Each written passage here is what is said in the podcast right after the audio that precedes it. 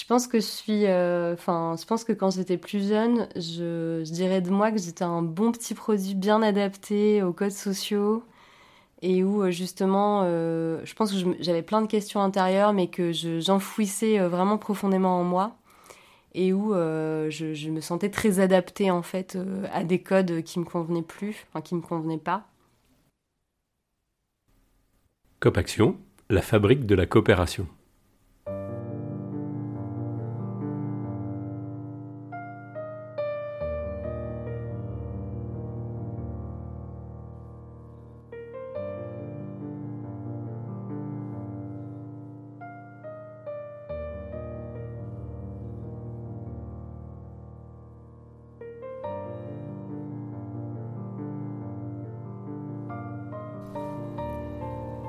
Voici à la bascule. Grand bâtiment face à un lac au pied de l'abbaye de Langonette, vaste domaine spirituel niché dans le Morbihan intérieur. J'avais suivi les premiers pas de ce mouvement précurseur, cet appel à déserter avant l'heure. Il me tardait de venir rencontrer ces jeunes gens qui s'ouvrent sur le monde tout en s'ancrant en eux-mêmes et sur leur territoire que le hasard a choisi. Sophie nous livre sa bascule. Comment elle est passée du management dans l'industrie textile à la coopération? Puis son parcours de délaissement progressif des codes de domination.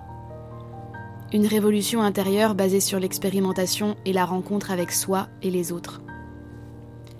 Grâce à Sophie, on découvre la petite cuisine personnelle de tous ces parcours impressionnants de déconstruction des schémas de réussite sociale qui n'ont plus vraiment de sens au XXIe siècle. Elle raconte la dissonance vécue des petits gestes qui un jour ne suffisent plus à contenir l'impuissance ressentie au fond d'elle et puis aussi comment sortir des mots pour passer à l'action. Et quand l'action est quotidienne, comment passer à l'être. Rencontre avec la parole précieuse de Sophie qui rend visible ce que le monde devient.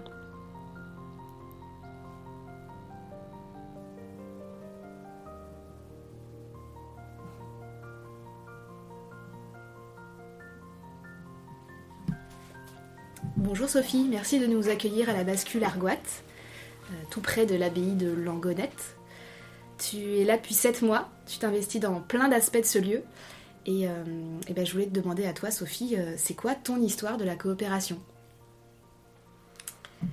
Alors, bonjour Flora, ravie de partager ce moment avec toi.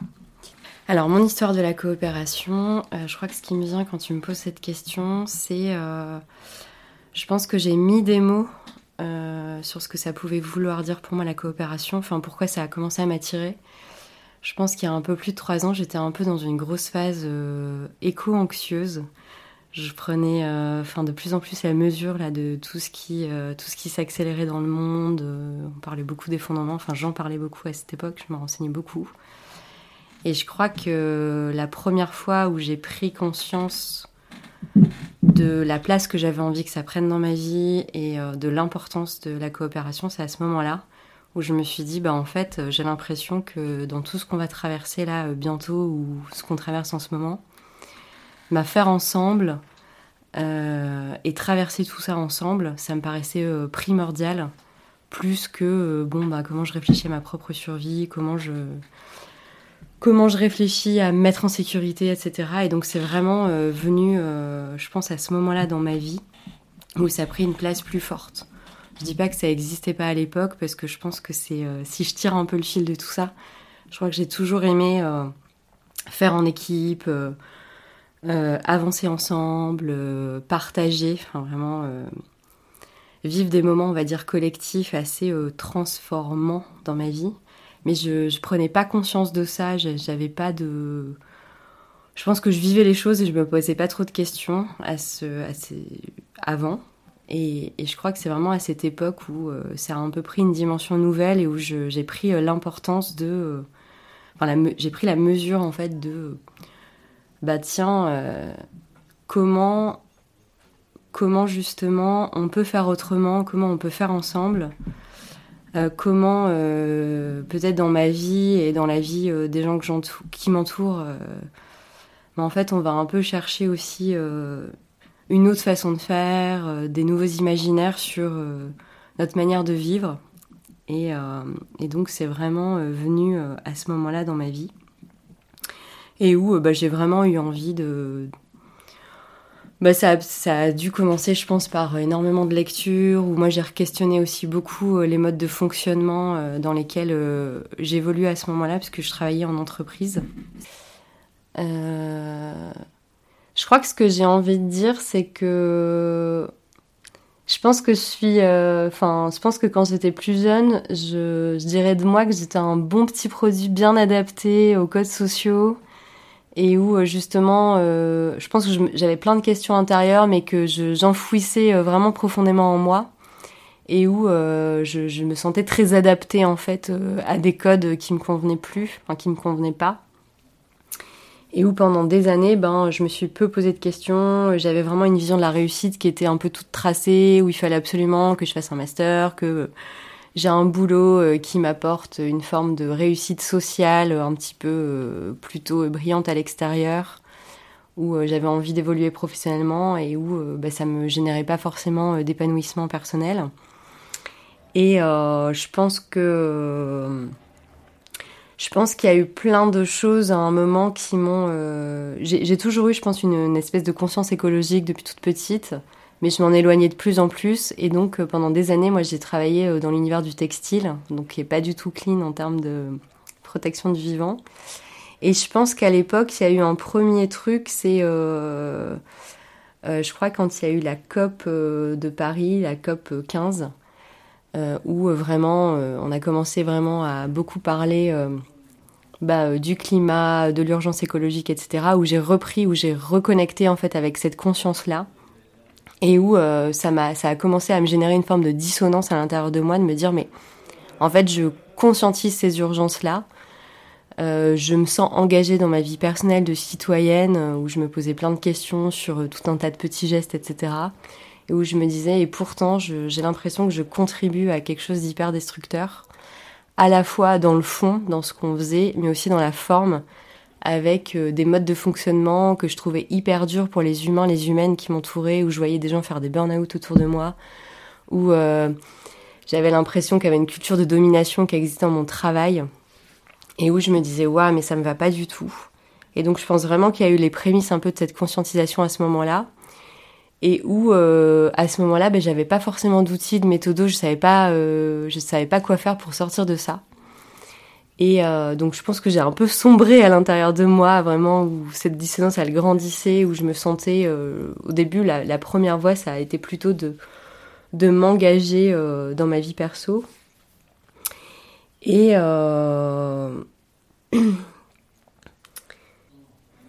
Et je pense qu'à ce moment-là, euh, j'ai commencé à découvrir euh, un peu les principes de la permaculture. Et où je me suis rendu compte que bah, la coopération, ça passait peut-être déjà par ça, en fait. Comment, euh, comment au fond, dans l'urgence là qui nous entoure, ben il y a peut-être enjeu à ce qu'on coopère avec le vivant, parce que sinon, ben en fait, on va finir par tous mourir de faim, on va tous finir par vivre dans un monde qui est plus du tout vivable. Donc je crois qu'il y a vraiment eu ce côté-là d'abord, avant le côté euh, entre personnes, il y a vraiment eu ce, ben en fait, euh, il y a urgence à ce que euh, on se repose les bonnes questions et où je me reconnecte à un système vivant plus global et où je prends conscience, à ce moment-là, je crois que je prends conscience que ben il y a une interconnexion hyper forte du vivant, de la toile de vie, qu'on est tous et toutes reliés au final par quelque chose qui nous dépasse un peu et où il y a ce besoin euh, peut-être de faire ensemble pour, euh, bah, pour qu'à la fin euh, on puisse vivre dans un monde bah, vivable et où il y ait une forme un peu de justice, un peu sociale, écologique, etc. qui se met en place. Donc je pense qu'il y a cette conscientisation à ce moment-là. Je sens pas que je me mets, j'ai pas l'impression à ce moment-là que je me mette plus que ça en mouvement de façon très forte dans ma vie, je fais plein de petits gestes, je me renseigne sur pas mal de choses. Je pense qu'au début, cette transition, elle se passe plutôt dans ma tête. C'est un peu, euh, je dirais, euh, anarchique. C'est pas du tout organisé, je sais pas quoi en faire. Euh, je ressens aussi beaucoup de, peut-être d'anxiété intérieure et je sais pas trop à qui en parler parce que je me dis, mais peut-être que ça me traverse moi, mais j'ai pas l'impression que dans l'entourage direct que, avec lequel j'évolue, bah, en fait, il y a cette conscientisation. Du coup, je me sens un peu décalée. Euh, et donc, euh, je pense que ça, c'est des premiers basculements où euh, je me dis, ben, peut-être que j'ai envie de m'engager dans ma vie personnelle, je sais pas comment faire. Et donc, je crois qu'à ce moment-là, je sais pas si je coopère plus que ça. je me sens pas très déconstruite en fait dans mes postures j'ai l'impression qu'il y a un peu une dissonance aussi à l'intérieur de moi, pas que dans le monde que je vis, mais où euh, je ressens vraiment cette urgence. Je me dis, ouais, il faut qu'on fasse ensemble. Enfin, en plus, tu vois, vraiment avec des injonctions de il faut. Et où euh, moi, je vais pas du tout chercher à l'intérieur de moi, euh, bah en fait, pourquoi je fonctionne comme ça, qu'est-ce qui m'amène à, et où je reste vraiment dans mes postures un peu apprises au final. Donc il y a un peu ça qui se joue. Je crois que dans mon travail, à ce moment-là, on me propose un peu une promotion. Enfin, je le mets vraiment entre guillemets parce que c'est un peu le parcours classique, tu vois, qui est pas du tout horizontal, mais qui est très vertical. Et je crois qu'on me propose à ce moment-là de, euh, devenir responsable d'une équipe. Et, euh, et, je crois que ça aussi, c'est des déclics parce que je me rends compte de... Euh, ouais, mais moi, j'ai pas du tout envie de fonctionner en mode hiérarchique, où je vais dire aux gens ce qu'ils vont faire. Euh, je crois que je fais des formations sur le management qui sont absolument passionnantes sur la connaissance de moi-même, où je découvre aussi des choses, mais où je me dis, mais j'ai pas du tout envie de perpétuer un peu cette culture de domination où il y a une espèce de, de personne qui, euh, qui possède le savoir et qui est pas du tout dans la coopération avec les autres. Et donc je crois qu'aussi à ce moment-là, je, je, me dis, ouais, mais il y a peut-être d'autres façons de faire. Euh. Et donc je me renseigne aussi pas mal à l'époque sur les concepts peut-être d'entreprise libérée, comment est-ce qu'on peut euh, libérer la créativité des personnes avec qui on bosse. Donc, euh, je crois qu'au début, il y a vraiment un focus travail aussi où je me rends compte qu'il y a un truc qui génère de la souffrance, où j'observe de la souffrance et où je me dis, euh, waouh, mais il y a un truc à faire. Donc, je pense vraiment qu'il y a aussi pas mal de déclics qui se sont joués à ce moment-là. Donc, à la fois, c'était une expérience qui, a été hyper apprenante pour moi, qui a généré aussi beaucoup de souffrance, mais qui, qui m'a permis justement d'avoir une espèce de terreau peut-être d'expérimentation pour, euh, pour me poser plein de questions et me dire ok comment est-ce que j'amène aussi euh, nouvelle, nouvelle façon de faire? Je pense que j'ai un peu mal vécu au début. J'avais l'impression un peu de marcher sur des œufs. Je me disais, ouais, j'ai trop envie qu'on fasse ensemble, j'ai trop envie de faire différemment, mais j'ai pas forcément d'outils. Et en même temps, je sais pas, enfin, c'est ce que je te disais, j'avais un peu aussi encore ces postures apprises, un peu de me dire, ouais, mais c'est un peu le modèle de réussite sociale, ce vers quoi je tendais, donc euh, je savais pas trop. Euh, je me suis posé plein de questions de, mais pourquoi j'ai accepté ça, ça me va plus vraiment. Donc là, je pense que je tâtonnais un peu et, euh, et je crois qu'un gros déclic à ce moment-là, ça a été vraiment sortir de ouais, il faut que je fasse comme ça parce que j'ai l'impression que c'est le modèle qu'on me montre à, euh, bah, en fait, euh, qui je suis moi et comment est-ce que j'ai envie euh, d'interagir avec les autres, comment j'ai envie de faire, comment j'ai envie qu'on avance vers une intention commune et comment on fait avancer des projets qui me semblent. alors à l'époque, c'était pas forcément des projets de transition, mais en tout cas, comment on fait mieux ensemble. Et je crois que c'est le jour où je me suis un peu réconciliée aussi avec bon bah voilà Sophie c'est ta façon de faire euh, euh, où je me suis un peu euh, autorisée à pas être ce super manager qui allait être directif mais qui allait vraiment être beaucoup plus dans une posture d'écoute dans une posture peut-être de tolérance ou de culture de la diversité que bah, à ce moment-là les choses elles se sont vraiment où j'ai eu l'impression à ce moment-là de commencer vraiment à m'amuser dans ce que je faisais. Donc ça, ça a été une expérience de la coopération, enfin du, test de... Euh, enfin, je pense que ça a été une expérience de... Euh, du faire ensemble en sortant un petit peu de cette euh, posture de pouvoir sûr et où j'instaurais un peu le pouvoir avec. Alors à l'époque, j'avais pas du tout ces mots-là, je, savais pas trop ce que je faisais. Je me disais juste, bah tiens, ça me va pas et, et comment on avance. Et ça a marché, c'est-à-dire que les, les autres de ton équipe, ils ont ils ont réussi à comprendre ce que tu leur, enfin, ce que tu, ce que tu leur proposais.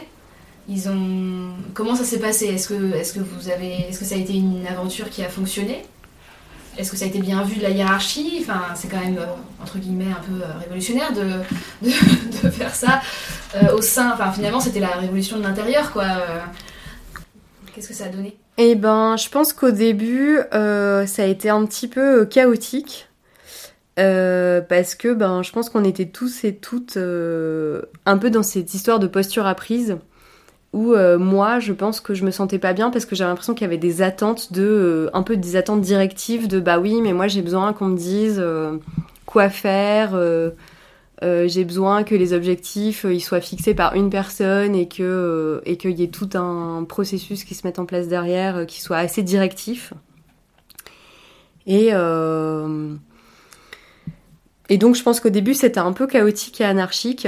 Euh, enfin c'était ouais c'était un peu chaotique quoi. Euh, je, moi je je me sentais pas toujours bien parce que euh, je me je me questionnais beaucoup sur ma légitimité. Je me disais ouais mais en fait si je suis pas directive et si je donne pas la route à suivre ben en fait je vais pas être légitime et je vais tout le temps être remise en question et et ça va créer aussi quelque chose d'un peu flottant qui sera pas très clair pour tout un chacun.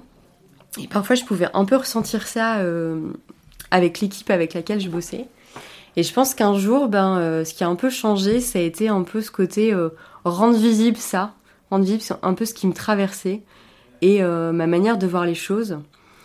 Et, et je pense qu'à ce moment-là, être capable d'en parler un peu à cœur ouvert, de dire bah voilà, en fait, moi, je suis super contente d'avoir pris ce rôle parce que je sens que j'ai une capacité à prendre de la hauteur, à proposer des choses, à, avancer. Euh, euh, je pense que ça a été... Euh, ouais, c'est ça, c'est un peu une discussion à cœur ouvert où je crois que j'ai un peu mis sur la table, mais en fait j'ai l'impression que là on peut tous être co-responsables de la manière dont on va faire et remettre cette co-responsabilité au centre et proposer que chacun s'en empare, en fait je crois que ça a un peu changé la donne.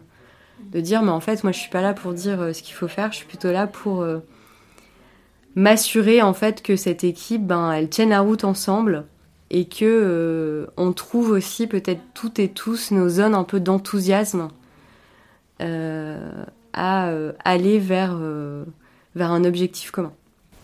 D'accord, donc tu as explicité. Ouais. une énorme, un énorme point justement des fameuses lois de la physique de la coopération, c'est sortir des implicites en fait. Ouais, exactement. C'est ça, puisque au début, ben, j'avais l'impression que j'avais envie de faire autrement, mais je le rendais pas trop. Enfin, c'était pas très clair en fait. Donc, euh, et je me suis rendu compte que bah oui, en fait, dans ma tête, c'était peut-être un peu clair, mais que ben il y avait eu tout un tas de de schémas qui euh, se perpétuaient, d'une culture euh, d'entreprise qui était là, qui était présente et qui du coup implicitement devait se perpétuer. Et où moi, je me sentais pas du tout à ma place. Et je pense que du coup, un truc que j'ai, une de mes forces à ce moment-là, ça a été aussi, je pense euh, et qui a aidé vraiment à, rentrer dans une culture de coopération vraiment au sein de l'entreprise, ça a été un peu de réussir à conscientiser, alors je sais pas comment, mais peut-être euh, il y avait un peu d'intuition dans, je pense que je faisais, peut-être prendre conscience des, des forces et euh, des zones d'appétence de chacun chacune et de se dire bon bah ok comment est-ce que cette équipe elle est hyper diverse? On a toutes et tous en nous des zones dans lesquelles on n'est pas du tout à l'aise et des zones dans lesquelles on va, être, on va exceller. Donc à ce moment-là, ça a été aussi de proposer une nouvelle façon de s'organiser. Alors, euh, on parlait pas du tout de cercle hein, dans mon entreprise, mais de se dire, ouais, bah en fait, il y a des gros sujets sur lesquels il faut qu'on avance et euh, de sortir un petit peu des thématiques de fiches de poste où, euh, bah en fait, on a toutes, enfin toutes les personnes qui travaillent avec moi, font, elles font toutes la même chose dans des périmètres différents, mais plutôt de se dire, bah en fait, en nous, on a une diversité, une envie, enfin des envies des zones d'enthousiasme qui sont très complémentaires et sur lesquelles on va toutes et tous pouvoir s'appuyer. Et donc je crois qu'à ce moment-là aussi, ce qui a beaucoup aidé, c'est ça, c'est de proposer une nouvelle forme d'organisation euh, dans l'équipe et de se dire, mais en fait, on va plus fonctionner euh, par euh, pôle, on va plutôt fonctionner par gros sujets sur lesquels on doit avancer et tout un chacun va pouvoir, enfin chacun chacune va pouvoir s'emparer d'une partie ou d'un de ces sujets en fonction de ses envies, de ses zones d'enthousiasme. Et donc ça, ça permettait aussi de sortir un petit peu de la routine, euh, du euh, bah voilà, on a toujours fonctionné comme ça, donc on fonctionnera comme ça. Ça a permis de re-questionner aussi beaucoup euh, ce qu'il fallait faire et ce, enfin, le quotidien. Et, à un moment de peut-être visibiliser les forces et les zones à travailler dans une équipe.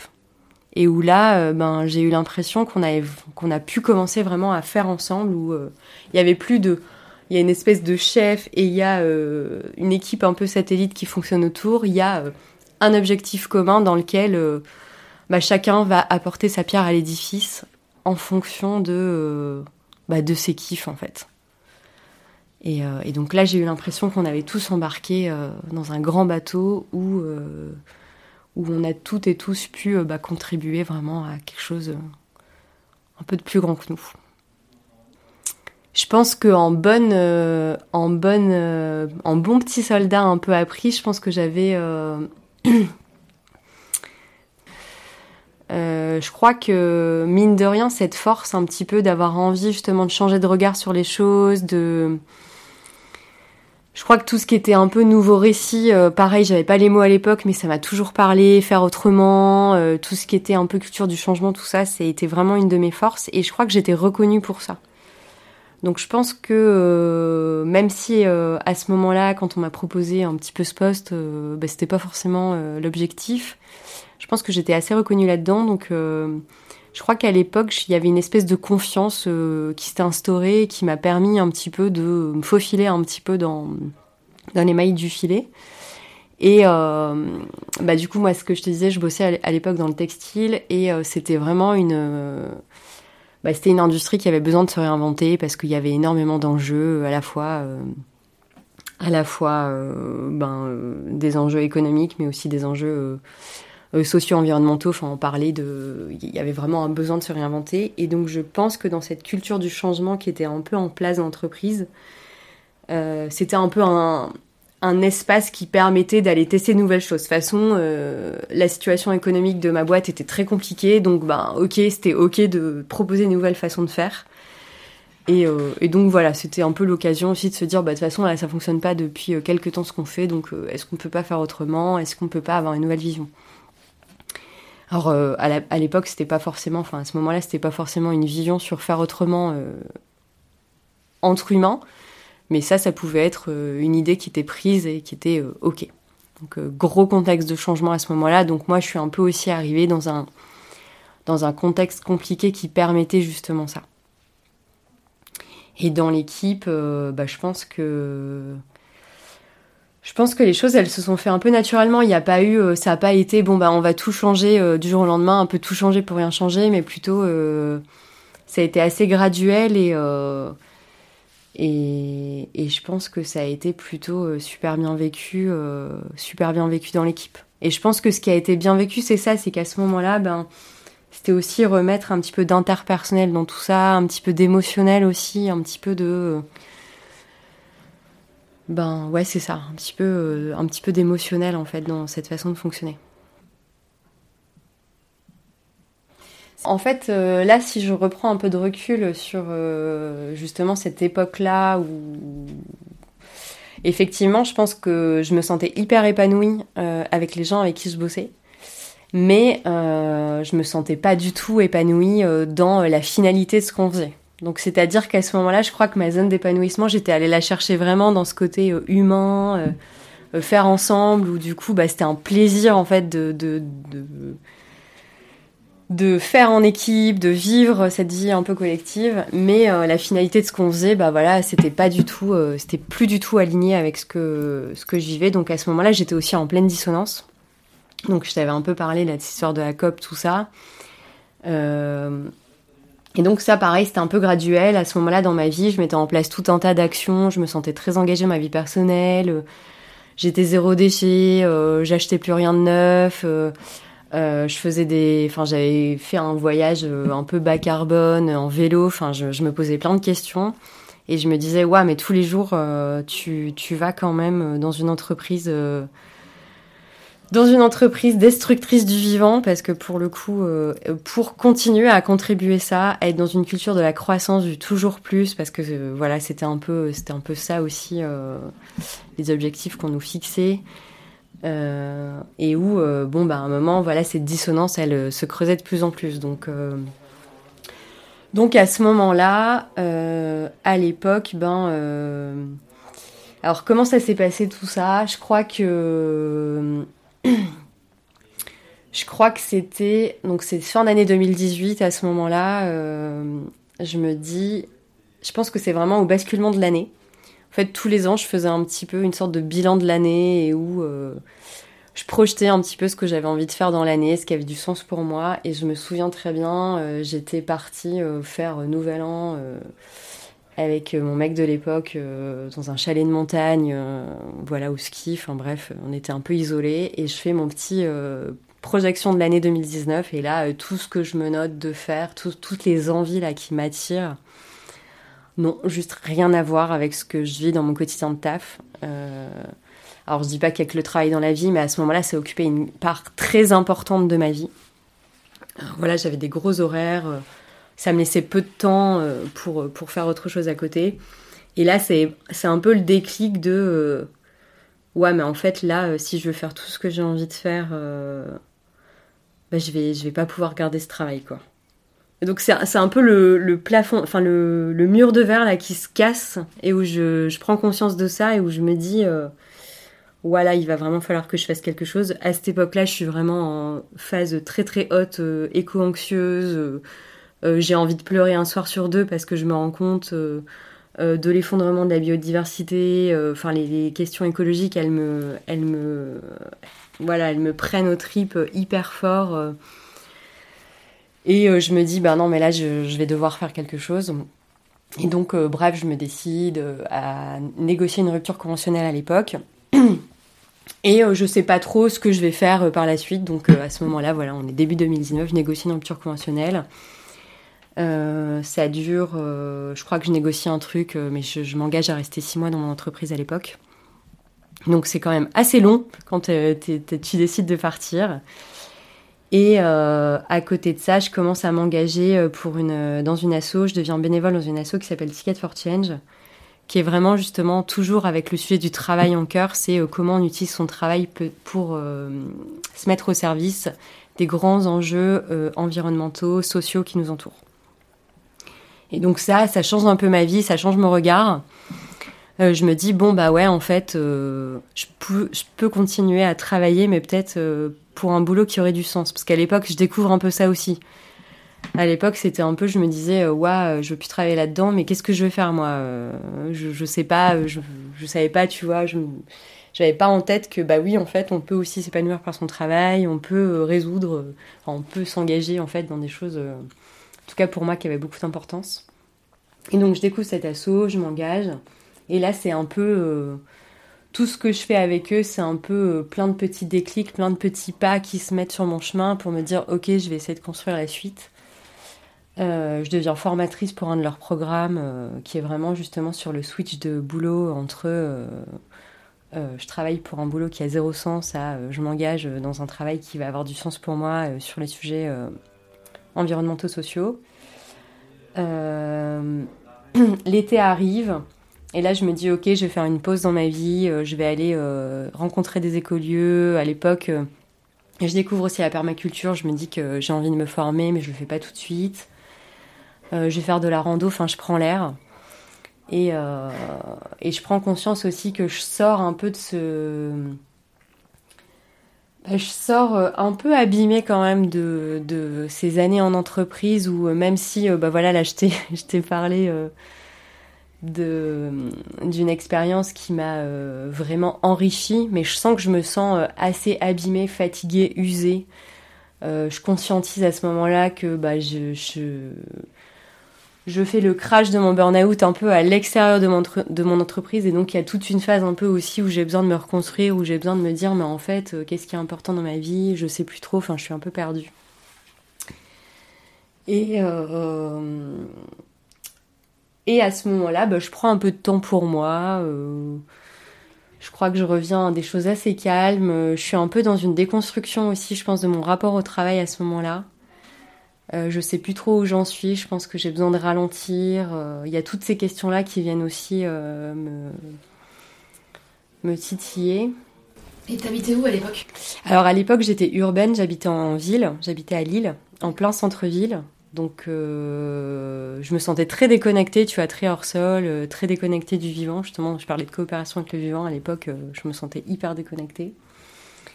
Et, et, là, je suis un peu encore dans la phase où bah, le sens et l'engagement, il doit passer par le travail.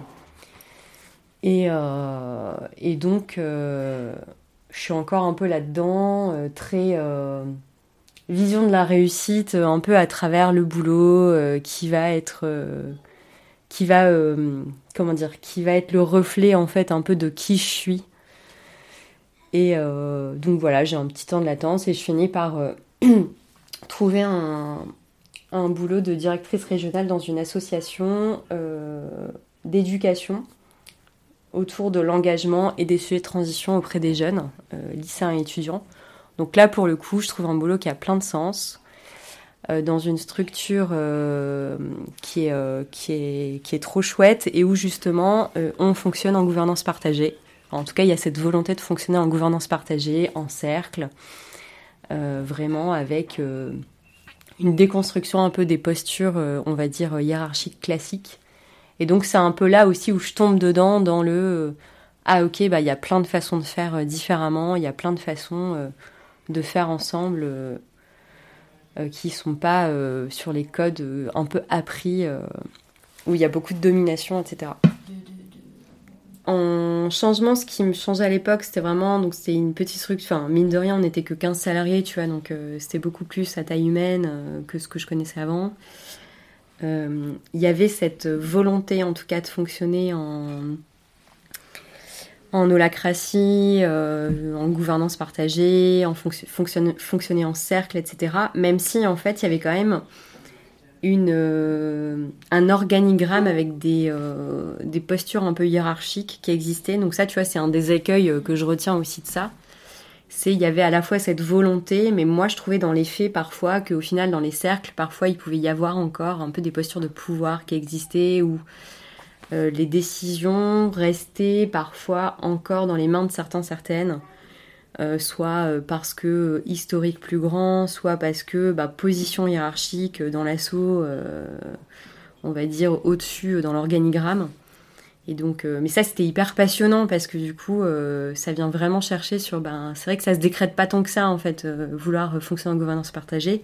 Après, c'est comment on met en place tout un tas de garde-fous qui permettent justement de, sortir de ces postures de pouvoir et de domination. Et donc, à, l'époque, je, tombe un peu là-dedans plein de nouveaux fonctionnements aussi dans notre manière bah, de fonctionner, fonctionnement en cercle, euh, un, cadre un peu de sécurité qui euh, permet de libérer la parole, euh, qui permet d'être dans des postures d'écoute beaucoup plus fortes, des connaissances de soi. je me forme à l'époque à une formation qui s'appelle Radical Collaboration, qui est vraiment là-dessus, sur énorme connaissance de soi, sur comment je gère les conflits au final dans des groupes, comment on sort aussi de cette gestion de conflits, et comment justement on est vraiment dans une posture de coopération avec à l'époque toute cette culture justement de rendre visible mes intentions, comment je rends visible au groupe euh, mes intentions justement dans l'objectif de coopérer. Euh, puisque c'est plus facile quand je te dis qu'on a envie de que j'ai envie qu'on travaille ensemble de le faire plutôt que si direct je suis un peu dans une posture de méfiance ou de dualité qui se met en place euh, donc à l'époque c'est hyper riche pour moi c'est hyper riche pour moi et, plein de nouveaux apprentissages justement sur euh, se faire ensemble. Et euh, énorme, je pense qu'à l'époque j'apprends surtout beaucoup d'outils, euh, beaucoup d'outils de fonctionnement, mais je vis en même temps parfois des écueils où je me rends compte que bah oui, c'est pas si facile que ça de sortir un petit peu de ces postures apprises. c'est pas si facile que ça d'utiliser ces outils si derrière il n'y a pas un peu une déconstruction de nos propres postures je crois qu'à l'époque, il y a un peu cette prise de conscience-là. Me dire, euh, bah ouais, la coopération, en fait, euh, c'est pas juste, bah oui, on va coopérer, ça va être trop bien, on va faire ensemble. Euh, on dit qu'on est en gouvernance partagée, et du coup, juste le fait de le dire ou de l'afficher, bah ça va suffire. Et donc, à ce moment-là, je crois que j'intègre vraiment cette notion-là de me dire, bah en fait, il y a ce besoin aussi d'aller chercher en moi bah, qui je suis, euh, c'est quoi mon histoire, quelles sont mes postures un peu apprises? Pourquoi est-ce qu'il y a des fois je me mets en tension comme ça quand, quand je veux faire avec quelqu'un et que je ne le comprends pas? Donc c'est un peu à ce moment-là où je comprends que bah, coopérer, c'est aussi apprendre peut-être à décoder euh, à la fois euh, moi, ma propre façon de fonctionner et celle des autres. Euh, je crois qu'à ce moment-là, je comprends aussi que c'est peut-être intégrer les différences, les complémentarités, qu'il y a un besoin aussi de se reconnecter peut-être avec nos émotions, d'aller les rendre visibles, d'aller un peu les creuser, les questionner. Pourquoi est-ce que ça me fait ça quand... Voilà, donc c'est hyper riche à ce moment-là. Et et donc, euh, à ce moment-là de ma vie, j'habite toujours en ville. Je suis toujours. Euh, je me sens très hors sol et je me sens hyper déconnectée. Euh, je me dis, ouais, mais en fait, là, c'est bon, j'ai un boulot qui a du sens, mais en fait, ma vie, elle me va pas vraiment. Je, je, sens que je suis pas du tout en train de faire ce que. Enfin, je sens que j'ai envie d'incarner un peu différemment à ce moment-là, je me sens très désincarnée euh, de ma vision, de ce qui me semble important euh, sur le sujet des transitions. Et je me dis, mais euh, en fait, bosser 50 heures semaine, derrière un ordi, bah, ça me va plus vraiment, me sentir très déconnectée du vivant. Et c'est à ce moment-là aussi où je me dis, bon, bah en fait, ça me suffit toujours pas. je crois que j'ai envie de vivre un peu différemment dans mon quotidien de vivre euh, une expérience collective dans mon quotidien. Euh, je prends aussi conscience beaucoup, euh, moi je te parlais d'interconnexion à la toile de vie, mais c'est ça, de me dire, mais en fait la résilience c'est ça, c'est aussi construire, co-construire avec toutes les personnes qui m'entourent là sur un territoire pour que ben, le monde il continue de changer. Et là, à ce moment-là, je me sens encore très au service un peu de l'ancien monde. J'ai pas l'impression trop de, changer de paradigme à ce moment-là. Je me dis, bah oui, ok, j'ai un boulot qui a du sens, je bosse pour une asso qui veut faire changer les choses, mais je me sens encore très au service euh, d'un monde qui me va plus trop. Et, euh, et, du coup, bah pareil, je décide de démissionner. je me dis, bon, bah là, vraiment, euh, je me sens assez désincarnée, donc là, il faut complètement que je change de, de mode de vie. Il faut que mon, engagement, passe aussi par mon mode de vie personnel. Et donc, je me dis, ben pour ça c'est pas compatible avec le boulot que j'ai. Je veux plus vivre en ville. Euh, je veux plus vivre seule dans un appart. Euh, je veux faire différemment. À l'époque, bah, il y a cet appel des écolieux un peu que j'ai commencé à découvrir à partir de 2019. Et je me dis, bah, j'ai envie de, de faire autre chose, de vivre autrement, de prendre les décisions autrement, euh, pas que dans mon travail, mais aussi dans ma vie de tous les jours. Et donc à ce moment-là, je décide de démissionner. pareil, je sais pas trop pourquoi faire. Euh, à ce moment-là, je me dis, bah, c'est pas pour faire quelque chose, c'est plutôt pour être quelque chose. Et, euh, et à ce moment-là, j'ai juste, euh, j'ai juste réservé une formation, enfin, je me suis inscrite à une formation en permaculture, donc le CCP, la formation longue en permaculture, ou, qui m'appelle depuis longtemps, où, où je me dis, bah voilà, je vais aussi complètement sortir de ma zone de confort, j'ai envie de découvrir autre chose.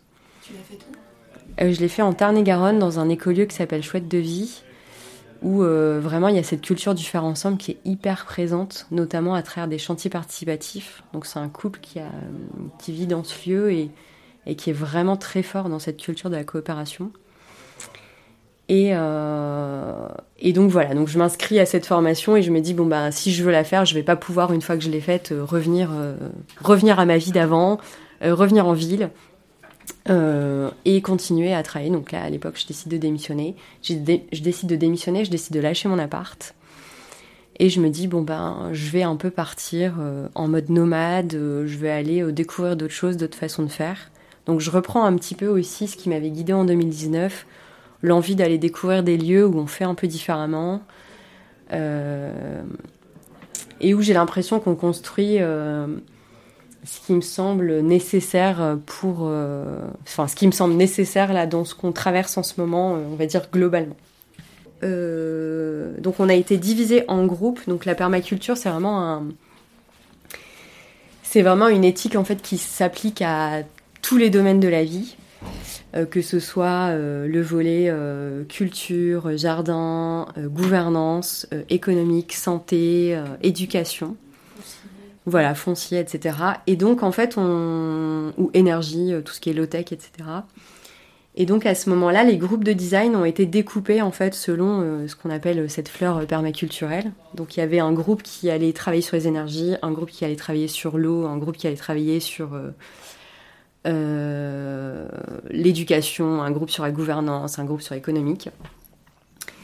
Et, et l'idée, c'était donc c'était assez passionnant justement sur les notions de coopération. Et donc l'idée, c'était de, de travailler sur un design qui partait du lieu sur lequel on était et de se dire bah, comment est-ce que on inscrit ce comment est-ce qu'on on travaille sur une résilience locale à 15 km en intégrant ce lieu et comment est-ce qu'on propose des projets, enfin justement une, un design un design du territoire à 15 km en intégrant le lieu sur lequel on était euh, avec une démarche permacole.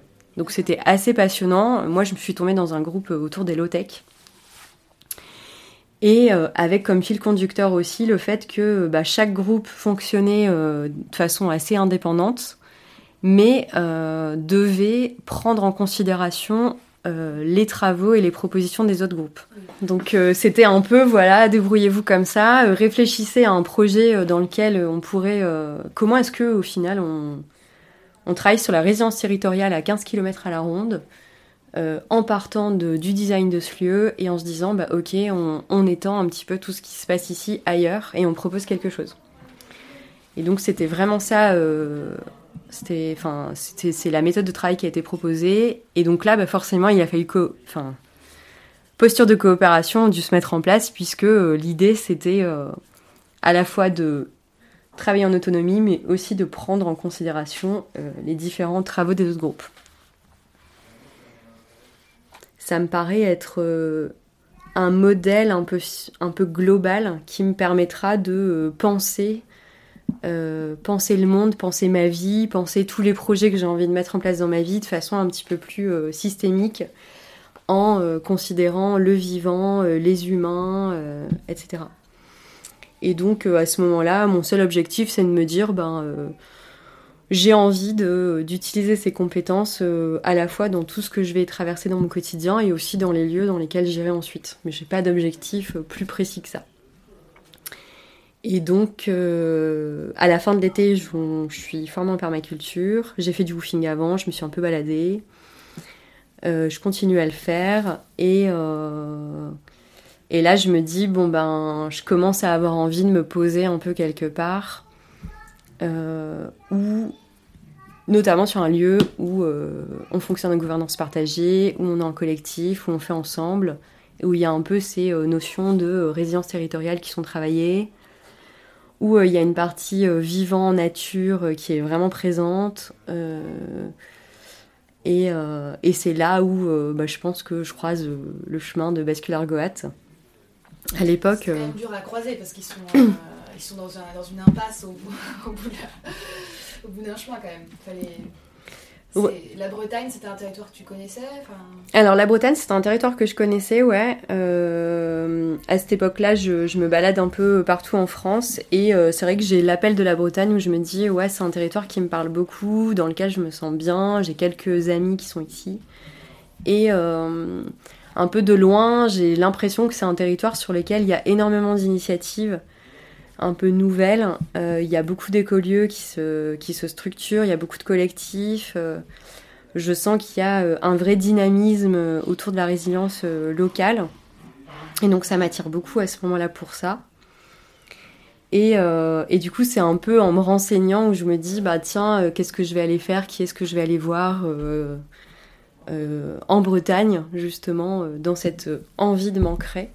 Et c'est à ce moment-là justement que je me décide à euh, contacter euh, Bascular Goat, euh, qui font tous les mois une semaine d'accueil ouverte au public pour que des visiteuses viennent un peu découvrir le fonctionnement du collectif, le fonctionnement du lieu. voilà. Et donc. Oui. Et donc c'est comme ça que le 1er novembre, je passe le pas de la porte de cette maison et où euh, bah, je pense que dès, euh, je sais pas, dès la première journée, euh, je me sens hyper bien, un peu presque comme chez moi.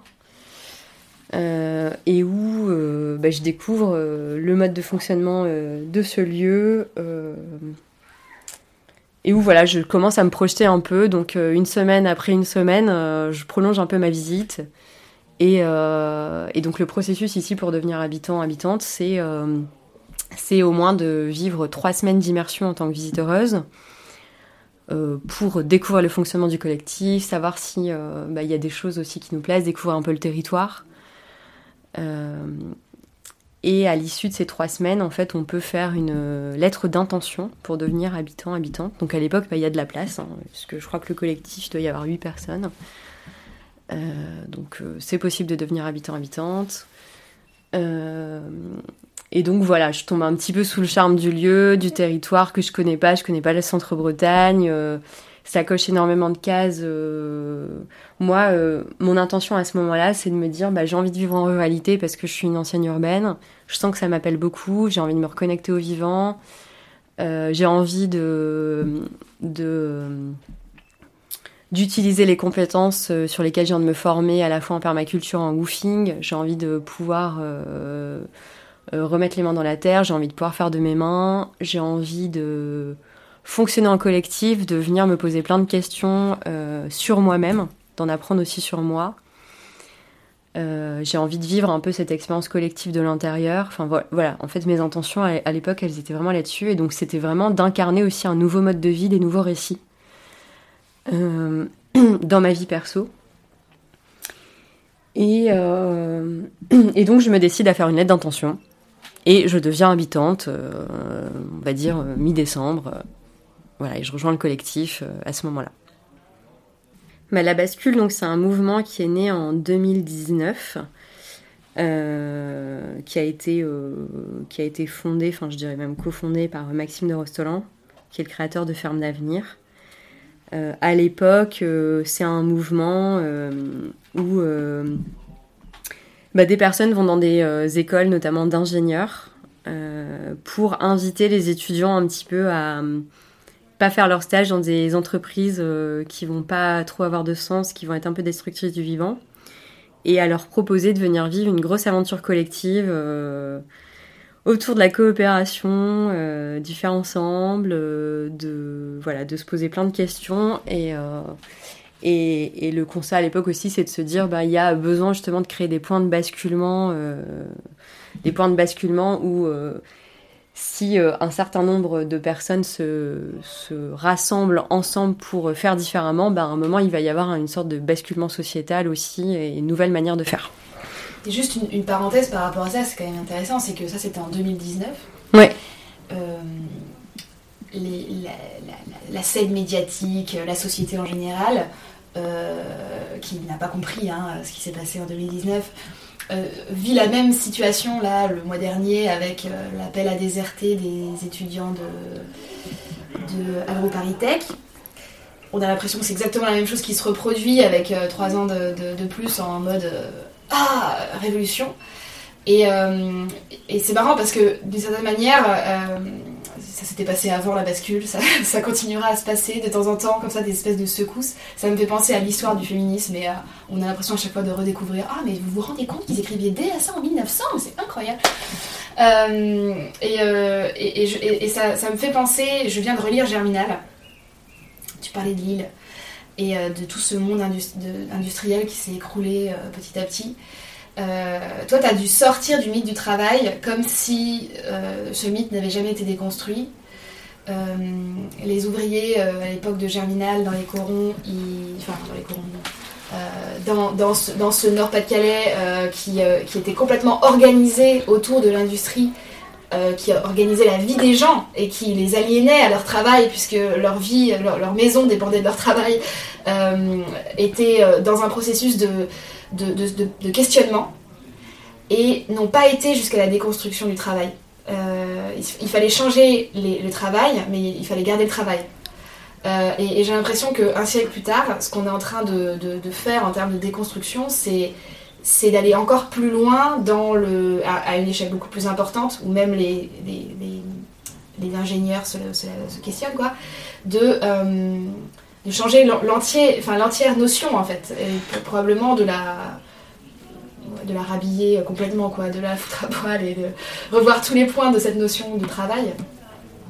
Et je trouve que c'est drôle parce que ton histoire raconte ce qui se passe en un siècle en fait, et, ce qui s'est passé en, dans, quelques années aujourd'hui quoi. Euh, il a fallu des générations et des, générations pour en arriver à ce que des personnes en l'espace de 3-4 ans euh, fassent ce chemin quoi. Je trouve ça beau.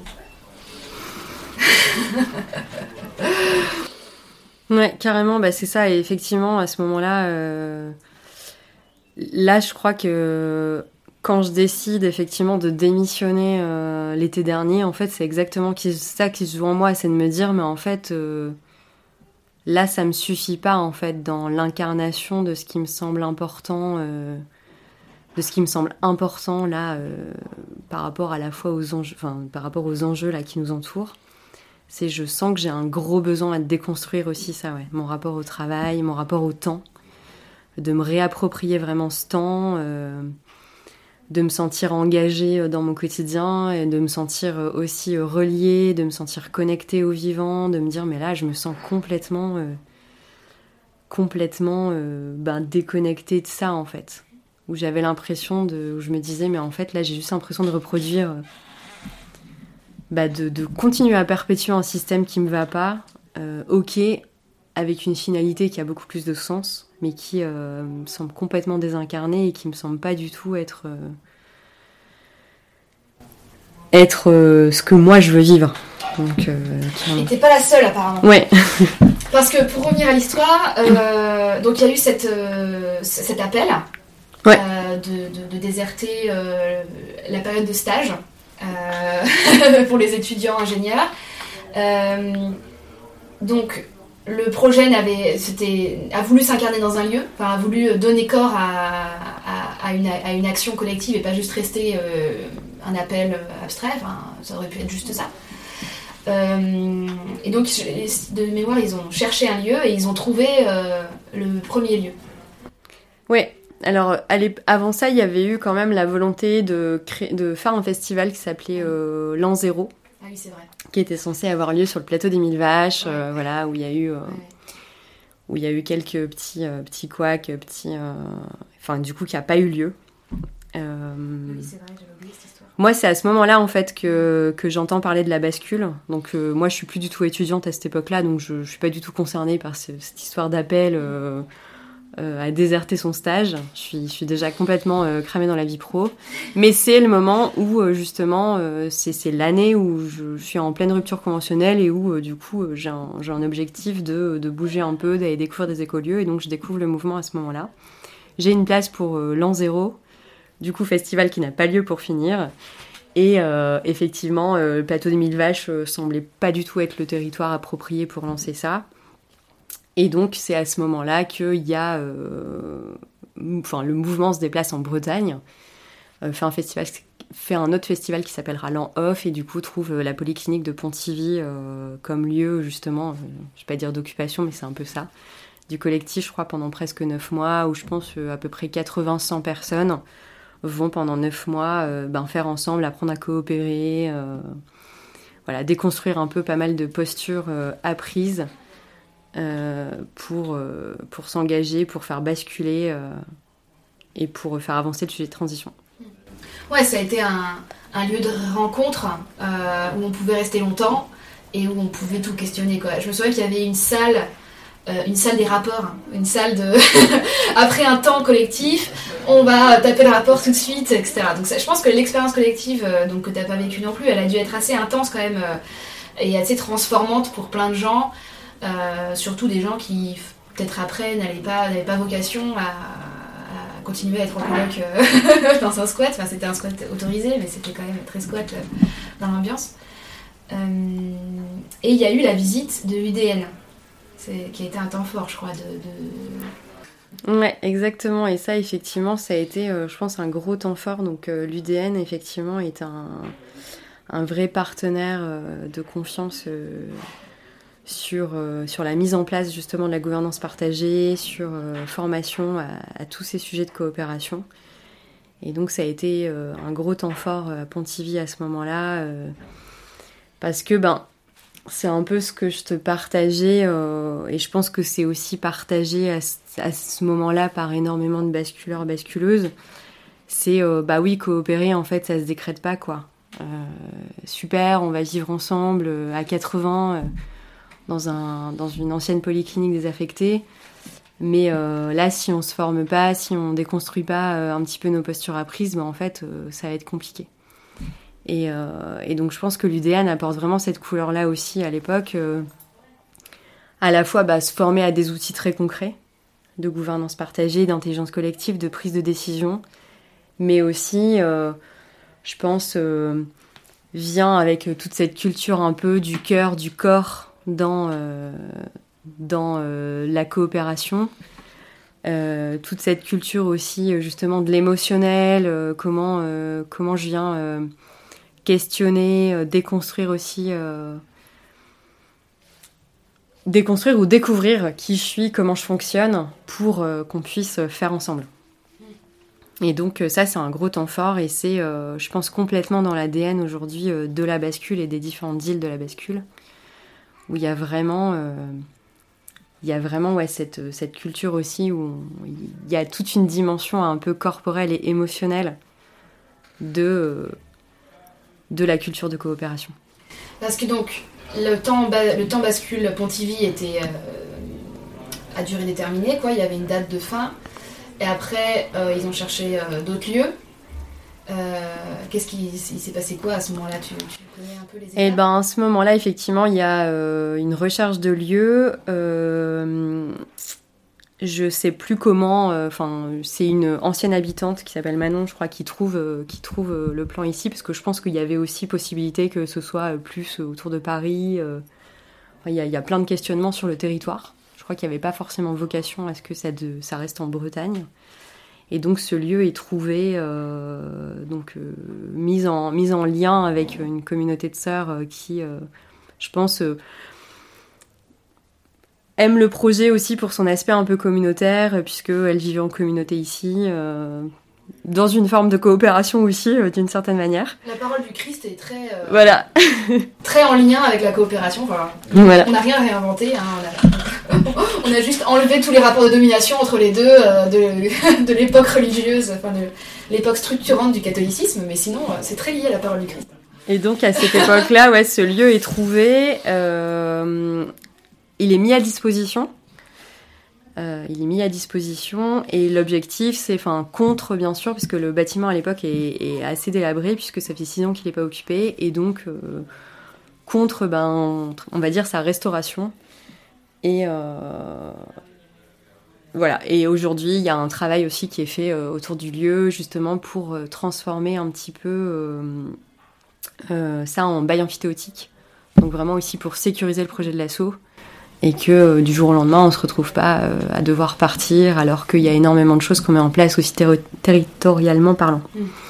Ce qui est fort aussi, c'est que finalement, personne n'est propriétaire n'y a pas eu besoin d'engager certaines personnes financièrement. Euh. donc vous êtes tous habitants, habitantes, visiteuses au même plan de euh, d'engagement, euh, on va dire de, tout ce qu'on a pu être avant et qu'on doit mettre à un moment donné pour pouvoir accéder à, ça. Il n'y a pas il y a pas il y a eu un engagement personnel mais il n'y a pas eu d'engagement matériel financier foncier ouais bah exactement, et ça je pense que c'est un vrai point de force en fait du projet. Donc euh, euh, tu le disais, en fait on est euh, toutes, sur, toutes et tous sur le même plan.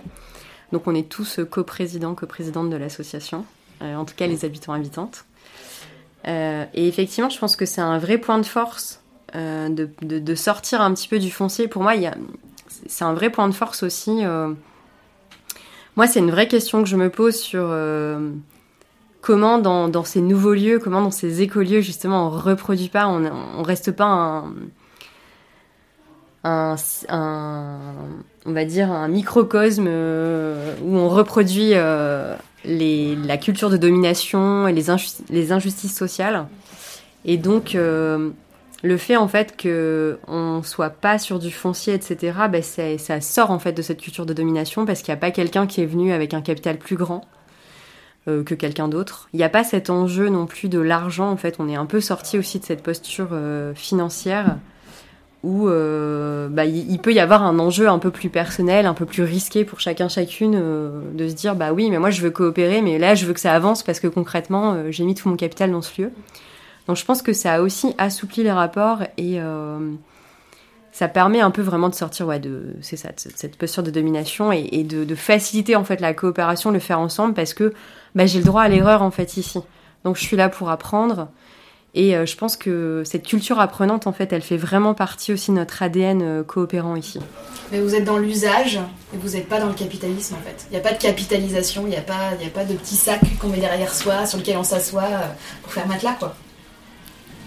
Mm. Ouais. Et effectivement, et le fait qu'on fonctionne aussi en participation consciente sur le lieu, bah, ça aussi, c'est une, une autre déconstruction, en fait, de notre rapport à l'argent.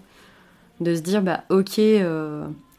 Est-ce qu'il n'y a pas d'autre manière de faire, euh, d'habiter, euh, euh, de, générer de la valeur autrement que, par cette vision assez monétaire des choses quoi. Et est-ce que tu peux nous parler de votre modèle d'organisation, de, réunion? Enfin, on a, Avec la visite, on a eu un, aperçu de l'organisation du lieu. Euh, et, comment euh, en particulier vous réglez ce problème, enfin vous réglez, vous réglez tout en ne réglant jamais, mais bref, euh, vous vous appropriez cette problématique de, des émotions dont tu parlais, qui a été un peu à chaque fois une découverte de ah oui c'est vrai, ah tiens ça marche vachement mieux quand on tient compte des émotions, waouh. Et à chaque fois tu pris conscience de ce phénomène euh, tout en ayant des freins euh, organisationnels qui parce que c'est on est totalement dépourvu de, dans, nos modes de vie euh, classiques on va dire d'intégration d'inclusion des émotions clairement. Comment comment vous vous organisez ici pour que les aspects opérationnels et les aspects individuels sensibles se, soient, pris en compte? Ouais. Bah déjà on a ce qu'on appelle un cadre de sécurité à la maison qui nous permet, enfin qui est vraiment, euh, qui est vraiment moi mon cadre de vie. Donc euh, c'est pas juste quand on est ensemble euh, ou quand on prend une décision ensemble qu'on l'utilise. Donc qui, qui, est un espace de liberté, qui est une invitation à tendre vers des postures qui nous permettent de garantir la coopération et de prendre des décisions ensemble et de vivre ensemble de la meilleure manière qui soit. Et donc, par exemple, dans cet espace euh, de sécurité, euh, il y a énormément d'invitations justement euh, autour de postures comme le pour et pas contre, comment est-ce que je bonifie quelque chose plutôt que d'aller casser tout de suite une, une, proposition qui est faite. Il y a la notion de rendre visible, justement, comment je rends visible mes intentions au collectif, comment la notion de parole précieuse, comment euh, quand je prends la parole, je me pose euh, la question de mon intention. Est-ce que mon intention c'est un peu de briller là devant tout le monde, ou est-ce que c'est pas un peu, ou est-ce que c'est pour faire avancer le collectif?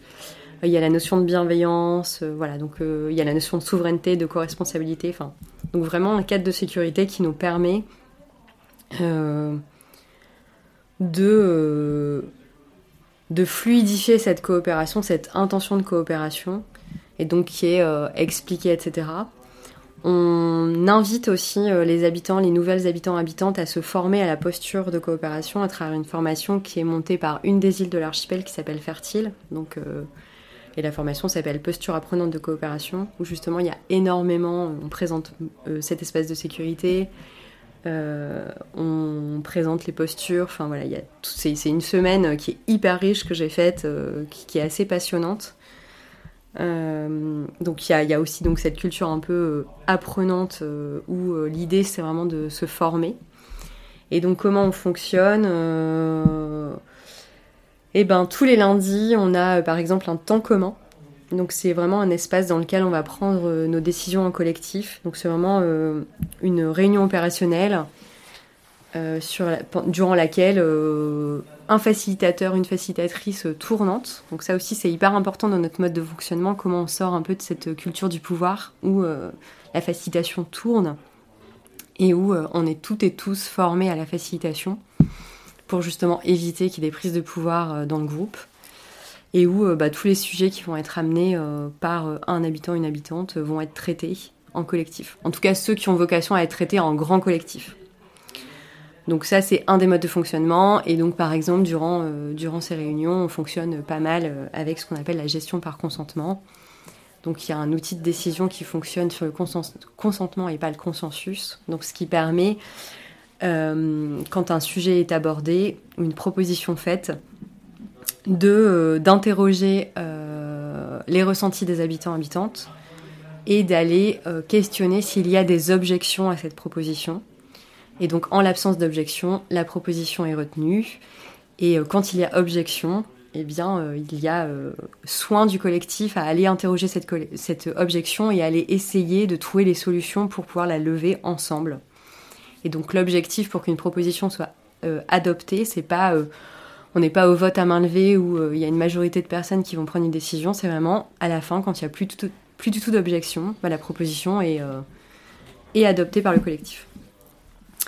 Après, on parlait d'émotion, effectivement, euh, on essaie de, prendre soin, de proposer des temps émotion euh, dans le collectif, donc vraiment des temps un peu à cœur ouvert, où là on est plus dans un espace de confidentialité et où chacun, chacune va pouvoir déposer peut-être son émotion du moment, ce qui la travaille, ce qui la traverse, euh, qui peut être soit lié euh, vraiment au fonctionnement collectif, soit euh, complètement personnel, mais qui peut expliquer aussi bah, l'état dans lequel je me sens actuellement, qui peut expliquer peut-être une posture, qui peut expliquer une sensibilité particulière que je peux avoir, ou une, capacité plus, plus forte à coopérer, ou une difficulté plus forte en ce moment dans ma vie à, à être vraiment dans un processus de coopération avec les autres. Donc, ces, moments, ils ont lieu de manière euh, enfin, régulière, déterminée, ou c'est en fonction d'un appel passe?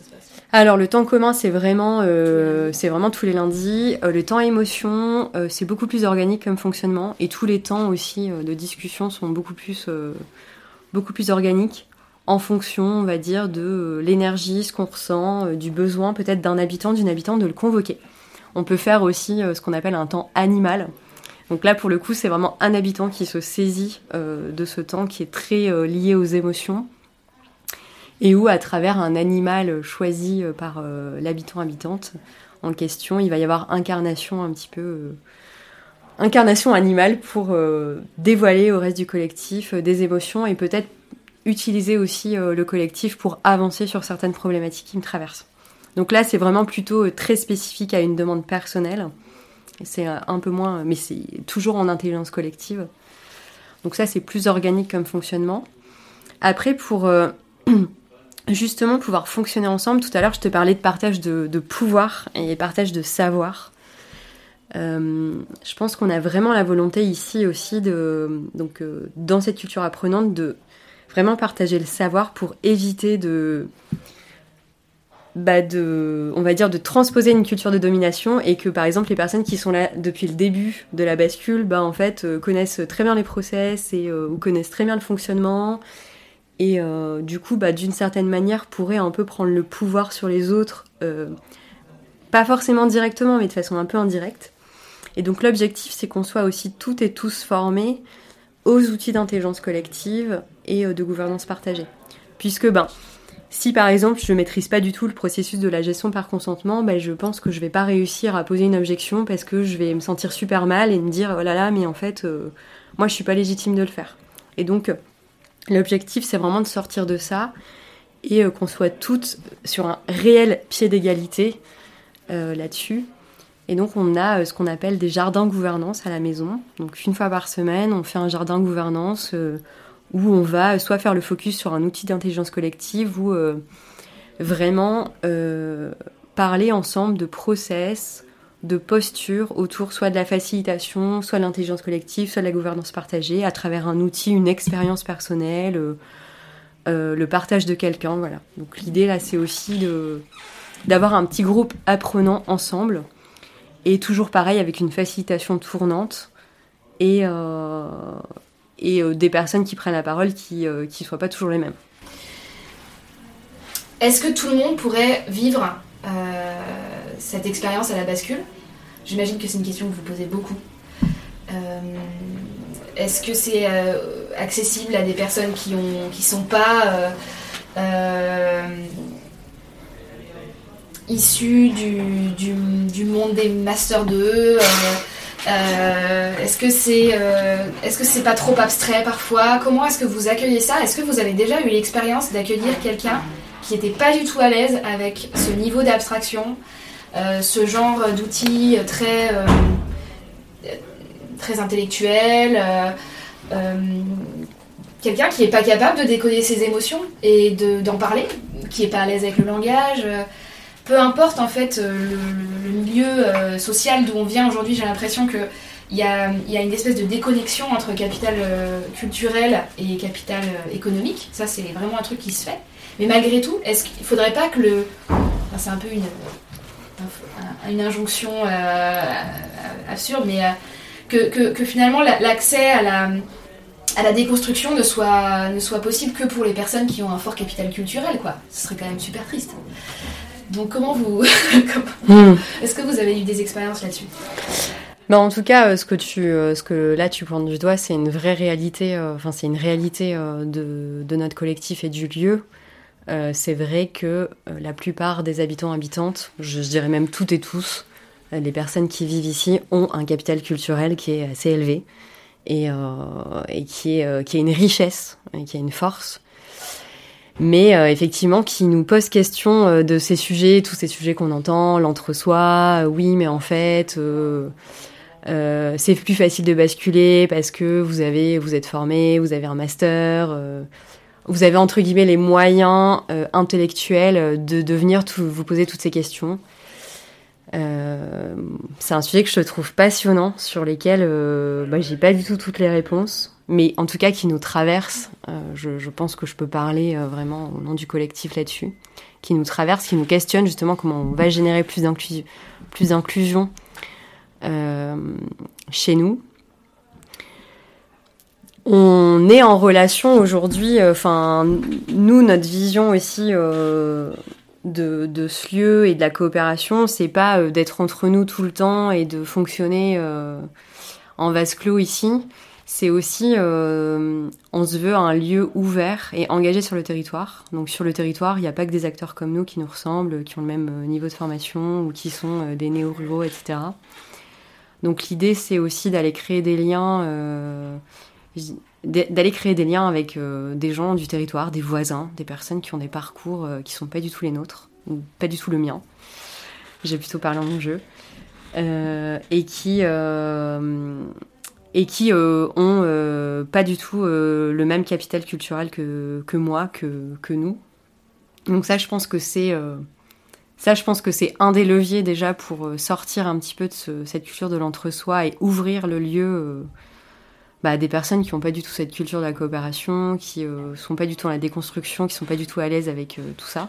Et justement, comment on diffuse euh, par l'incarnation dès qu'on dès, dès qu'on travaille avec ces personnes, dès qu'on discute avec ces personnes, justement en incarnant en fait en fait une nouvelle façon de faire une nouvelle façon de fonctionner, ben en fait, ça diffuse aussi des petits, euh, alors peut-être petites graines par petites graines, mais en tout cas, ça diffuse un peu cette culture aussi sur tout un territoire. Donc, je pense que ça, c'est un des leviers. Après, euh... ouais, non, je pense pas aujourd'hui que euh, dans les visiteurs visiteuses, on n'a pas que des personnes qui euh, sont complètement à l'aise avec tout ça, avec tous ces outils. On a plein de visiteurs visiteuses qui connaissent pas du tout et qui sont justement là pour euh, découvrir. Donc ça, c'est aussi un des leviers hein, pour diffuser un peu ces nouveaux récits, ces, nouvelles façons de faire. C'est d'accueillir une semaine par mois toutes les personnes de l'extérieur qui le souhaitent. Donc nous, on n'a pas du tout de, on se veut le plus inclusif possible. Après, on va pas se mentir. Aujourd'hui, on a énormément de demandes de personnes qui sont vraiment dans des transitions de vie, qui sont en train de se poser plein de questions. Donc effectivement, il peut y avoir euh, un sujet à euh, continuer à ouvrir ce lieu à plus en plus de monde. Euh, bah, il y a les apprentis d'Auteuil à côté, comment peut-être on crée des liens avec les jeunes qui sont vraiment sur le territoire et qui du coup sont pas du tout sur ces, sur ces bagages culturels là. Euh, comment on va parler à nos voisins qui sont paysans depuis des années ou qui sont dans l'agriculture conventionnelle. Enfin voilà, il y, a un peu tous ces leviers-là, je dirais, plutôt sur le territoire en fait, d'aller chercher, euh, d'aller chercher des personnes de l'extérieur qui sont pas du tout sur le qui n'ont qui n'ont pas du tout eu accès aux peut-être aux mêmes choses que, que moi ou que nous. Et, euh, et je rejoins complètement ton point sur euh, bah, un peu l'art de l'oration, comment euh, justement, et même à l'intérieur de ce lieu, je pense qu'il y a un capital culturel qui est assez disparate. En fait, on n'est pas du tout tous et toutes à l'aise de la même manière avec notre capacité à exprimer nos émotions à s'exprimer en public, à s'exprimer à l'oral dans un groupe. Et donc, effectivement, je pense qu'il y a aussi un. Enfin, moi, je vois aussi euh, un enjeu euh, pour le collectif à accompagner euh, les postures de chacun, chacune pour que ça, se soit possible. Parce que sinon, ben, on se retrouve encore dans les mêmes. dans les mêmes schémas où c'est toujours les mêmes qui prennent la parole, c'est toujours les mêmes qui décident à la fin même à l'intérieur en fait d'un lieu, euh, d'un lieu comme ici. Ça pourrait, on pourrait euh, avoir cet écueil-là. Ouais, et puis en même temps, c'est, c'est, là où tout est nuancé. C'est que finalement, quand on change de monde, on est passé d'une culture où euh, tout le monde doit rentrer dans une case et on coupe tout ce qui dépasse, quoi. Donc forcément, il y avait des gens qui étaient à l'aise et puis d'autres qui l'étaient moins et puis on s'en foutait à euh, créer un truc où tout le monde potentiellement un jour sera à l'aise, mais c'est pas pour ça que ça va se faire en un jour quoi. Euh, mais c'est quand même très étonnant, je trouve, ce qui se passe aujourd'hui, c'est que les coopératives sont issues du monde ouvrier. Euh, ça a été la récupération, et moi j'ai vécu en Argentine longtemps, je l'ai bien vu dans les au moment de la crise de, 2001 où l'État s'est effondré, hein, il n'y avait plus d'argent dans les banques, enfin plus personne n'avait rien. beaucoup d'entreprises ont été récupérées. Euh, et là, c'était euh, de nouveau l'ouvrier euh, l'ouvrier du, du, 19e siècle qui se retrouvait patron de son entreprise. Enfin, c'était vraiment une, nouvelle révolution des, ouvrières. et où ça marche. C'est-à-dire que la coopération à, l'état de personnes qui ne sont pas formées à la coopération et qui n'ont pas de, grandes études, ça fonctionne. Et j'ai l'impression qu'il y a un pont à faire entre cette culture coopérative qui s'est complètement disloquée avec le, pareil, la, la, désagrégation des syndicats, on va dire, toute cette euh, culture euh, ancestrale euh, en train de se perdre, et cette nouvelle culture coopérative qui est en train de naître, qui vient pas du même endroit il y a un pont à, faire euh, entre ces deux cultures. Ça me donne envie, enfin d'en discuter avec toi, ça me donne envie d'aller interviewer des, des, syndicalistes de la vieille époque euh, qui, euh, qui ont encore une vision, enfin sud, enfin, tous mm. ces, vieux syndicats qui ont, où il y a des personnes qui ont vraiment une vision de, la, du XXe siècle en fait de cette culture de lutte ouvrière. en fait, ils ont leur place dans ce podcast, quoi. C'est chouette. Ouais, ouais, complètement. Ben, ça rejoint ça rejoint complètement ces enjeux en fait. Comment on va réconcilier. Euh, enfin, moi, ce que ça m'évoque quand tu dis ça, euh, c'est euh, vraiment ce besoin de de pas dissocier justice sociale et justice écologique. Enfin voilà, en fait, comment comment justement on réconcilie aussi ces mondes et qui sont hyper liés. Et, et oui, et puis ça rejoint aussi, ben ouais, tous ces. Je pense que de, de, ouais, de, de pas euh, de pas devenir dans une culture de la coopération qui est très intellectualisée, qui est très boboisée, qui est euh, alors qu'en fait euh, voilà comme tu disais hein, c'est très historique, ça existe depuis des années, ça a pris plein de formes différentes et comment justement on, on, fait des ponts entre tous ces mondes parce que je crois qu'il y a besoin en ce moment de de se relier autour de ces luttes un peu communes, enfin de ces luttes communes sur lesquels on se retrouve au final. Ouais, et puis surtout euh, de plus être dans, dans, un rapport de lutte. Euh, c'est Amans qui disait dans ce podcast on a beaucoup été dans on, lâche rien. Et aujourd'hui, la question que je me poserais, ce serait qu'est-ce qu'on lâche? Qu'est-ce qu'on arrive à lâcher pour, pour, un peu souffler et, et vivre, quoi? Et, et, et, ici, ce que je trouve formidable, c'est qu'on n'est plus dans la lutte, on est dans, dans la vie. On est, dans la vie au sens du quotidien, au sens de, la nuance. Parce que la lutte, elle oblige à avoir un discours très euh, euh, monolithique pour être entendu. donc elle donne une mauvaise image de la radicalité, elle donne une image figée de la radicalité, alors qu'ici on est dans un lieu très radical, mais qui n'est pas du tout figé et, monolithique. Et, la société a besoin de ça, elle a besoin de voir que en fait on peut changer de vie et on peut vivre dans ce changement de vie. On n'est pas obligé de, tout euh, abandonner, de, se retrouver euh, dans, l'inconfort. Euh, on peut au contraire accéder à beaucoup de richesses grâce à, ce changement de vie, à cette, cette bascule. parce que là, tu as l'air plutôt bien, j'ai l'impression, dans ta nouvelle. dans ta vie post-bascule. ouais, ouais, je pense que je suis plutôt bien. En tout cas, je, me sens très nourrie justement de toutes ces questions. Euh, toutes ces questions euh, de déconstruction euh, bah, de la valeur, du travail. tu parlais de radicalité, mais c'est ça, voilà, comment je reviens aussi à la racine de, bah, de, de, ce qui se joue un peu en moi. Ouais, ouais, ouais, je me sens je me sens plutôt, plutôt bien dans cette vie de basculeuse où j'ai conscience hein, que de toute façon tout ça c'est en mouvement quoi. C'est pas, euh, je sais pas si ce que je vis là c'est la finalité de, de, ce que j'ai envie de vivre dans ma vie. Je la finalité. non mais voilà, c'est ça. Je, je, me sens, euh, je sens que voilà c'est une expérience que je vis, que c'est un processus et que et que bah il y a des jours euh, voilà j'ai un nouvel apprentissage que et que c'est pas euh, c'est pas figé c'est pas oui euh, ça c'est c'est le, le, fonctionnement parfait qui m'ira toute ma vie mais en tout cas en ce moment c'est très vivant.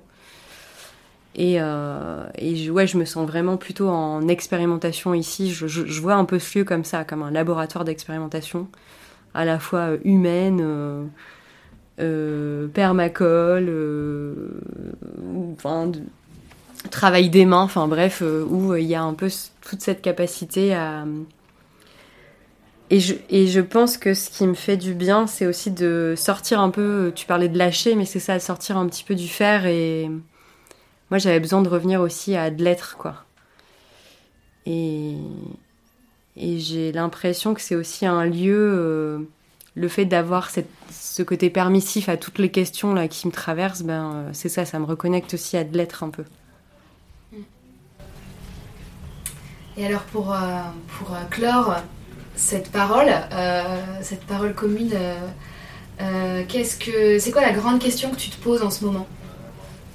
Ce qui te traverse en ce moment? Alors la grande question que je me pose en ce moment. Elle est peut-être petite aussi. Ouais ouais bien sûr. ben la question qui me traverse ouais personnellement c'est je sais plus si on en a un peu parlé mais mais en gros, la coopération, pour moi, c'est un peu euh, comment, euh, comment je, mets le, mon jeu au service d'un nous, d'un nous plus grand, ou enfin, d'un nous collectif et d'un nous plus grand. Et je crois que en ce moment, ce qui me traverse, c'est ça, c'est c'est euh, comment continuer à, à, à nourrir mon jeu, mon jeu à moi, euh, qui peut continuer à être au service du nous, mais comment, euh, comment j'articule justement euh, ma souveraineté individuelle et mon engagement collectif. Je crois que bah, j'ai vraiment découvert ce mot ici, quoi, la souveraineté. Comment je suis, comment je suis reine dans mon royaume. Et, je me rends compte que c'est vraiment un truc qui est pas si facile que ça pour moi. c'est voilà c'est pas du tout dans ma culture à la base. Et, que, et donc ça, je pense que c'est un, vrai questionnement euh, actuel pour moi, c'est euh, comment je peux rester euh, un jeu au service d'un nous, d'un nous collectif ici, d'un nous plus grand, avec une intention, une intention commune, et en même temps, comment, comment moi j'arrive à me trouver ma juste place là-dedans et, et mon individualité, mon unicité. Je crois qu'il y a un peu de ça aussi qui me traverse en ce moment. Comment je me perds pas dans un grand tout euh, Comment je me fais pas totalement euh, engloutir dans un nous euh, Je crois que c'est ça en fait qui me, traverse en ce moment et qui, vient un peu me chercher. Le jour où tout le monde se posera cette question, on aura basculé, je crois. c'est super. Ben, merci beaucoup, Sophie. Puis maintenant, on va pouvoir aller manger à la grande table de la bascule. Ça c'est chouette. en famille en plus. Bah merci à toi.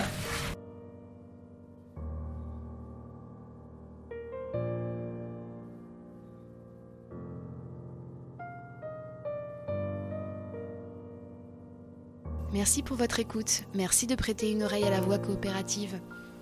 Les bonnes résolutions pour 2022, c'est un épisode à la fin de chaque mois. Alors d'ici là, prenez soin de vous, dialoguez les uns, les unes, les autres, surprenez-vous, regardez vos privilèges en face et continuez à écouter des podcasts. Cop Action est un podcast de Flora Nativelle produit par Manucop.